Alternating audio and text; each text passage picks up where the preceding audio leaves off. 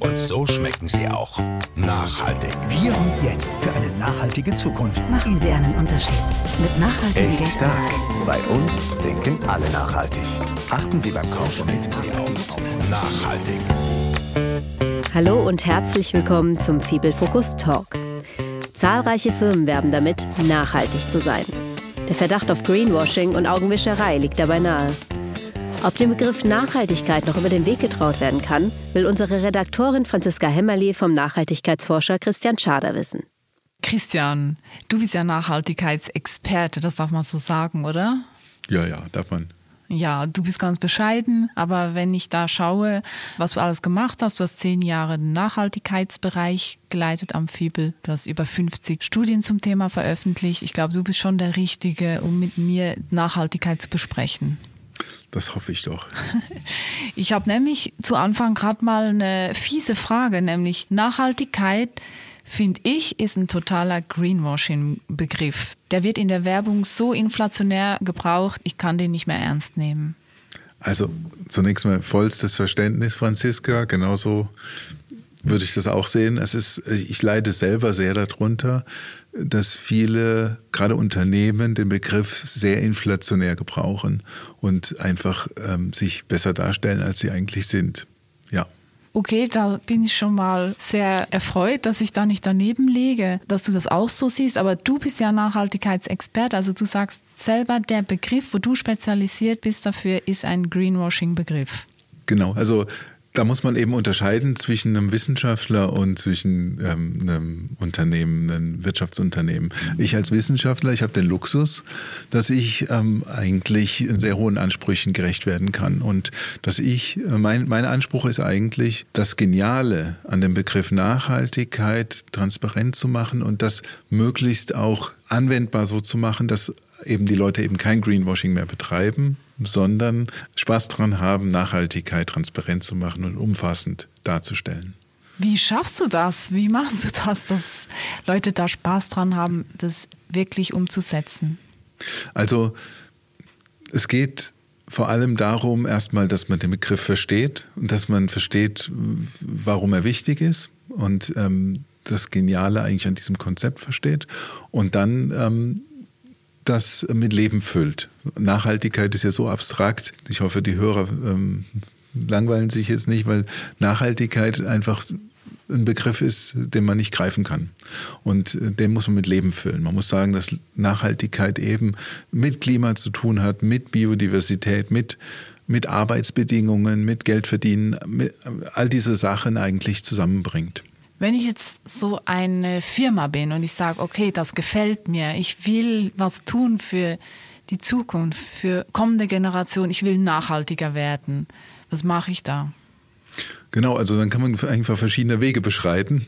Das eine ist eben, dass man es sich möglichst einfach macht und eine, eine relativ anspruchslose Definition für Nachhaltigkeit nimmt und ähm, eigentlich die Sachen, die man nicht so gut macht oder die jetzt noch nicht so gut laufen, eher verschweigt. Oder man ähm, richtet sich nach einer anspruchsvolleren Definition von Nachhaltigkeit, zum Beispiel nach den sogenannten SAFA Guidelines. Und dann ähm, kann man eben umfassend alles beschreiben, was mit Nachhaltigkeit zu tun hat. Sowohl die guten als auch die schlechten Seiten. Was sind das für Guidelines, diese SAFA Guidelines? Eben die SAFA Guidelines, die wurden von der Welternährungsorganisation der Vereinten Nationen entwickelt. Und die, also haben wir auch mitgearbeitet, aber die Trägerschaft ist mit äh, bei der FAO. Und ähm, die beschreiben eigentlich, was bedeutet Nachhaltigkeit im Landwirtschafts- und Ernährungsbereich. Sehr gut. Dann kann ich also als Nachhaltigkeitsmanager in der Firma sagen, unser Produkt ist nachhaltig gemäß den SAFA Guidelines und kann das draufdrucken und die Konsumenten können das dann sehen und kaufen. Ja, eben so einfach ist es dann doch nicht, weil die SAFA Guidelines natürlich unglaublich äh, umfassend sind. Sie haben 58 verschiedene Themen und die sind alle, jedes einzelne Thema ist sehr, sehr komplex. Das heißt, man kann eigentlich nicht irgendwie sagen, ah, ich nehme jetzt die SAFA Guidelines und dann nehme ich mir mal ein, zwei Tage und mache das fertig und dann ähm, weiß ich, wie es aussieht, sondern das ist ein längerer Prozess. Status Quo-Analyse, dann schauen, wo kann man sich verbessern und dann ähm, muss man die Verbesserungen machen und irgendwann kann man dann mal in die Kommunikation gehen. Dummerweise denken viele Unternehmen einfach von der Kommunikation her und ähm, machen erst die Kommunikation und dann überlegen sie sich, wie es jetzt weiter besser werden kann. Das heißt, ich kann ich darf gar nicht auf mein Produkt schreiben, dass wir nachhaltig sind. Also verboten ist das nicht, ähm, weil der Begriff ja nicht geschützt ist und viele Unternehmen benutzen den Begriff ja auch, nicht nur in der Kommunikation auf dem Produkt, auf der Verpackung, sondern auch, weil sie ihr Nachhaltigkeitsbericht schreiben. Also alle mittleren großen Unternehmen schreiben eigentlich einen Nachhaltigkeitsbericht, wo sie eigentlich auch vermarkten, wie toll sie sind. Von daher, also verboten ist das nicht, diesen Begriff zu verwenden, aber Mittlerweile ist ja bekannt, dass der so uneinheitlich definiert ist. Deswegen versucht eigentlich jeder, den Begriff irgendwie zumindest ähm, ein bisschen besser zu umschreiben.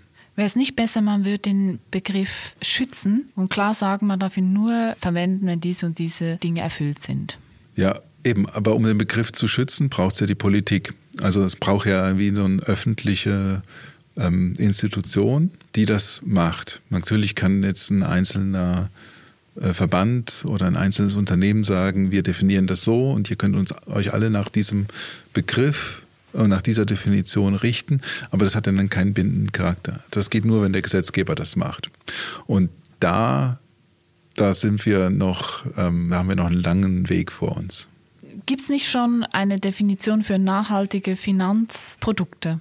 Richtig. Also die Europäische Kommission hat in den letzten Jahren ein System erarbeitet, äh, wo Nachhaltigkeit von äh, Finanzinvestitionen genauer beschrieben ist und äh, eingeleitet ist oder hergeleitet ist. Das, sind die, das ist die sogenannte EU-Taxonomie for Sustainable Finance. Diese Taxonomie ist allerdings noch nicht verabschiedet. Also die ist jetzt im Prozess der Entwicklung und man hat ja auch in den letzten Wochen in den Medien gehört, wie stark umstritten das ist, weil, ähm, weil da natürlich unglaublich viele Interessen dranhängen. Beispielsweise hat Frankreich das Interesse, die Atomkraft dort als nachhaltig beziehungsweise klimafreundlich zu deklarieren. Und andere Länder haben da vielleicht eine gegenteilige Meinung, aber im Prinzip ist das ein schönes Beispiel dafür, wie auch um grundsätzliche Punkte da gerungen werden muss.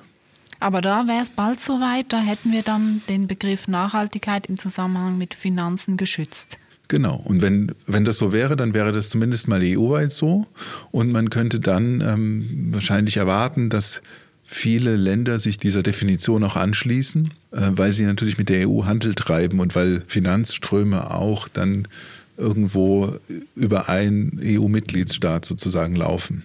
Und das hätte eine enorme Auswirkung, das kann man schon auf jeden Fall sagen. Und es hätte auch eben eine Lenkungswirkung, weil dann natürlich die Investition in nachhaltige Wirtschaftsformen attraktiver würde. Das wäre natürlich toll. Auch im Lebensmittelsektor wäre es ja schön, sowas zu haben. Da wird, glaube ich, auch intensiv mit dem Begriff Nachhaltigkeit gearbeitet. Du machst ja auch Nachhaltigkeitsprüfung mit dem Smart Tool. Und kannst du da noch was dazu sagen? Genau, also was wir mit dem Smart Farm Tool machen, ist, dass wir so diese SAFA Guidelines sozusagen operationalisieren, also anwendbar machen. Also mit dem Smart Farm Tool haben wir so einen standardisierten Ansatz, wo man in einer relativ überschaubaren Zeit einen landwirtschaftlichen Betrieb untersuchen kann und dort eigentlich so ein Stärken-Schwächen-Profil bekommt über ökologische, soziale, ökonomische und auch Unternehmensführungsaspekte.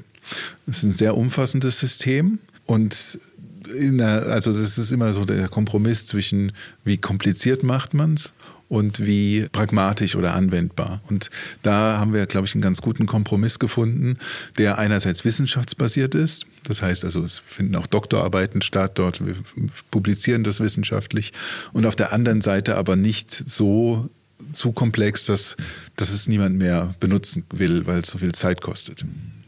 Ihr habt das ja auch schon erfolgreich angewandt. Ihr habt 200 fast Bio, Schweizer Bio-Swiss-Betriebe geprüft und ihr habt aber auch weltweit noch andere äh, Landwirtschaftsbetriebe geprüft. Kannst du da noch was dazu sagen? Mhm. Also insgesamt haben wir weltweit über 5000 Betriebe untersucht. Das heißt, also untersucht bedeutet, man geht auf einen Betrieb, äh, führt ein Interview mit dem Landwirt, schaut sich bestimmte Punkte im Betrieb nochmal genauer an und dann analysiert man die Daten, die man gesammelt hat und man ähm, kommt dann zu einem Bericht, wo eben die Nachhaltigkeitsleistungen oder die, auch die Schwächen dargestellt werden und das in einer vergleichbaren Art und Weise. Also man kann die Betriebe untereinander dann vergleichen. Ähm, was die Bioswiss eigentlich ähm, auch ein bisschen auch zum Vorreiter gemacht hat, ist, dass sie wirklich eine repräsentative Stichprobe ihrer Mitgliedsbetriebe untersucht hat. Ähm, etwa 200 Betriebe. Dort, ähm, von denen haben wir natürlich jetzt äh, eigentlich einen ganz guten Einblick, was in welchem Betriebstypen gut läuft, was eher weniger gut läuft.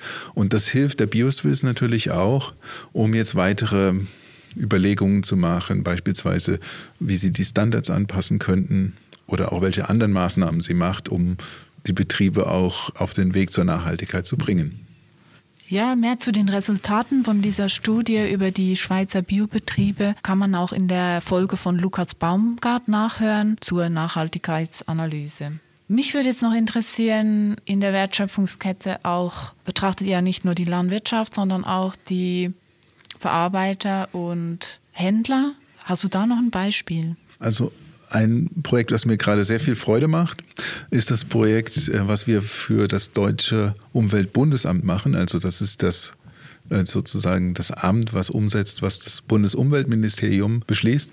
Und dort äh, machen wir eine vergleichende Untersuchung von den acht größten Detailhändlern in Deutschland. Also Aldi Nord, Aldi Süd, Rewe, Lidl, Edeka, Kaufland, Netto.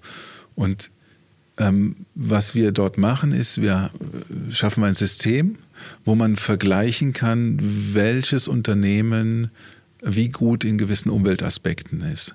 Und das System umfasst neben dem, was halt wirklich im Laden passiert, ähm, eben auch das, was sie, wie sie einkaufen, also wie sie ihre Rohprodukte, beispielsweise Milch oder ähm, Getreide, Brot und so weiter, wo sie das herbekommen und unter welchen Bedingungen das produziert wurde, also wie stark sie da auf, zum Beispiel auf Umweltaspekte achten. Und auf der anderen Seite auch, wie sie den Konsum beeinflussen. Weil man kann natürlich schon irgendwie sagen, man ist nachhaltig und ähm, macht alles Mögliche. Und dann im Sommer, dann kommt in der Werbung das Grillfleisch, äh, was total billig ist und unter den letzten Bedingungen hergestellt wurde, äh, wird dann beworben. Das passt dann nicht zusammen. Und in dem Projekt versuchen wir eigentlich, das gesamthaft darzustellen und zu schauen, okay, wo bewegen sich die verschiedenen Unternehmen und wo unterscheiden sie sich. Das klingt total spannend. Ich denke, wenn da die Resultate da sind, kann man dann auch sehen, wo ist Aldi besser wie Lidl und so weiter. Also das wird dann sehr spannend. Ja, es sicher, wird sicher ein viel beachtetes Ding werden, weil ähm, da hängt natürlich auch sehr viel für die Unternehmen von ab. Und das merkt man auch, dass sie halt ähm, auch Respekt davor haben äh, und sich Mühe geben, eigentlich uns die Informationen zur Verfügung zu stellen, dass wir die auch entsprechend des Rasters auch verwenden können. Wann sind die Resultate da? Also voraussichtlich werden wir die Studie irgendwie im zweiten Quartal 22 abgeschlossen haben. Also mhm. bis, bis zur Sommerpause werden wir auf jeden Fall die Resultate haben. Ja, mhm. da sind wir gespannt. Ja, ja, es ist äh, wirklich ein sehr, sehr spannendes Projekt in vielerlei Hinsicht. Was mir eben besonders wichtig ist, ist, dass diese Unternehmen ja wirklich, die haben so eine Art Gatekeeper-Funktion. Gatekeeper bedeutet, dass sie eigentlich in einem ähm, in so einem Nadelöhr sitzen äh, im System, weil sie auf der einen Seite eben den, die Produktion beeinflussen können und auf der anderen Seite den Konsum. Und da, daher finde ich es so unsäglich falsch, einfach die komplette Verantwortung auf die Konsumenten abzuwälzen. Es wird immer gesagt, ja, die Konsumenten kaufen das halt und so weiter. Es geht auch darum, was man anbietet und wie man die Sachen bewirbt. Aber wir als Konsumentin, wir können ja auch was unternehmen. Was können wir für mehr Nachhaltigkeit tun? Also klar, wir können natürlich schauen, dass wir möglichst wenig äh, Nahrungsmittel wegschmeißen. Wir können schauen, dass wir die Sachen, die eigentlich jeder weiß, äh, weniger Fleisch, weniger tierische Produkte essen. Bio kaufen ist auf jeden Fall sinnvoll für die Nachhaltigkeit. Was aber auch äh, wichtig ist, dass man eben nicht mit dem Auto zum Supermarkt fährt, sondern versucht, die Lebensmitteleinkäufe eben zum Beispiel mit dem Velo zu erledigen. Oder auch so ganz banale Sachen, dass man halt, man kann unglaublich viele Emissionen sparen, indem man schon mal ähm, statt abgepacktem Wasser Hahnenwasser verwendet. Das, ist, äh, das sind so einfache Maßnahmen. Ähm, man braucht auch kein CO2-Label oder sowas für. Das sind eigentlich Sachen, die man in der Schule lernen sollte und die man so die jeder eigentlich verinnerlichen sollte. Ja, also jeder muss eigentlich über die Bücher, die Konsumentin, die Produzentin, die Händler, die Verarbeiter, auch die Finanzbranche.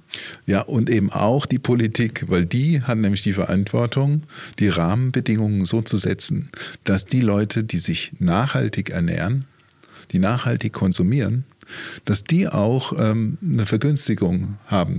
Zum Beispiel also unterm Strich weniger für ihre Produkte bezahlen. Heute ist es umgekehrt leider. Heute sind die, die sich nachhaltiger ernähren wollen, müssen oft mehr dafür bezahlen, weil, weil die Produkte einfach teilweise teurer in der Herstellung sind und weil gewisse Kosten eben nicht gut eingepreist sind. Ja, das wäre natürlich schön, aber gibt es da Bestrebungen in die Richtung? Also es gibt viele Bestrebungen in diese Richtung. Eine ist zum Beispiel die CO2-Besteuerung. Also die Klimaauswirkungen sind von der Schwere her sicher das eins, was, was die meisten Kosten für die Gesellschaft verursacht. Und wenn man CO2 besteuert, dann führt das dazu, dass Produkte, die weniger CO2 emittieren, dass die auch ähm, tendenziell günstiger werden.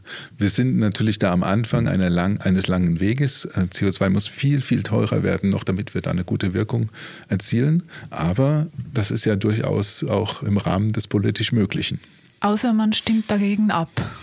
Ja, das ist natürlich sehr, das ist echt eine Sache gewesen, die mir sehr wehgetan hat, dass, dass ähm, dieses CO2-Gesetz gescheitert ist weil das war ein unglaublich wichtiger Entscheid und aus verschiedensten Gründen ist er gescheitert und der hätte nicht scheitern müssen, aus meiner Meinung. Aber wir sehen jetzt in der EU oder auch in Deutschland ja unglaublich viel Bewegung und es wird was passieren müssen, das ist ganz klar und von daher, ich bin grundsätzlich Optimist und ich denke, dass, dass wir da den Weg äh, wir müssen, also es ist einfach eine Notwendigkeit und deswegen wird es auch irgendwann passieren.